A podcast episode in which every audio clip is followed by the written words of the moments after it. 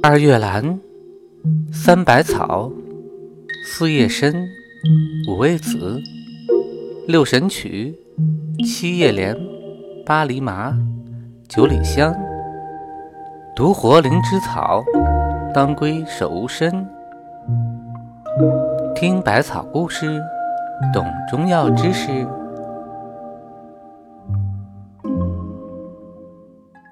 马齿苋的传说。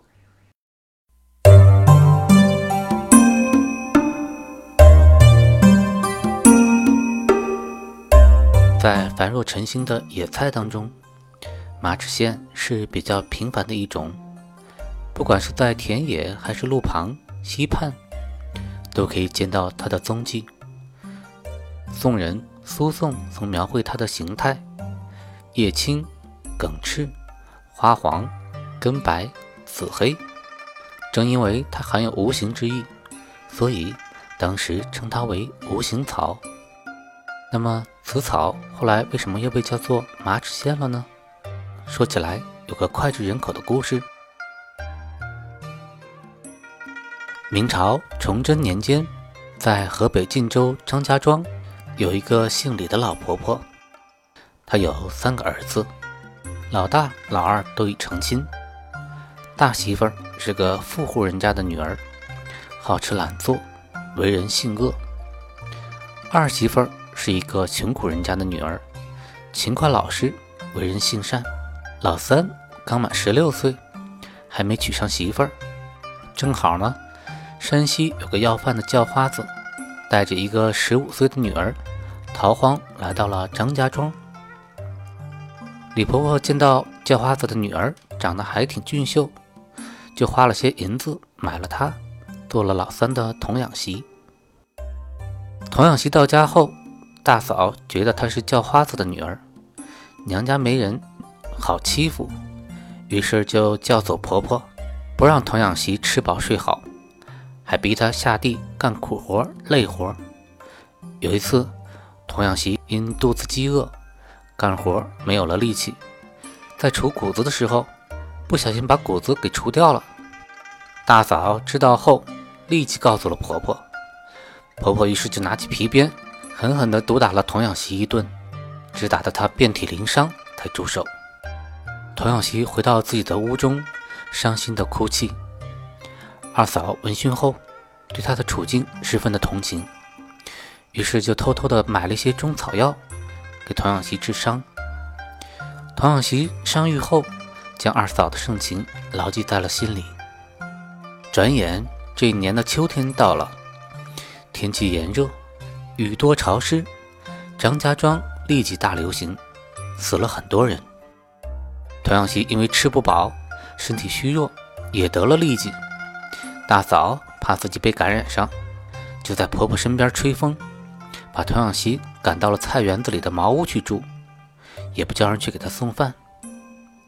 童养媳身患恶疾，家里人又不把她当人看，觉得走投无路了，便绝望的要投井自尽。这时，又多亏好心的二嫂及时的赶到，她耐心的劝说，还带来了不少稀饭，让她一解饥饿，这才打消了童养媳寻短见的念头。大嫂知道了二嫂给童养媳送饭的消息后，心里十分的恼火。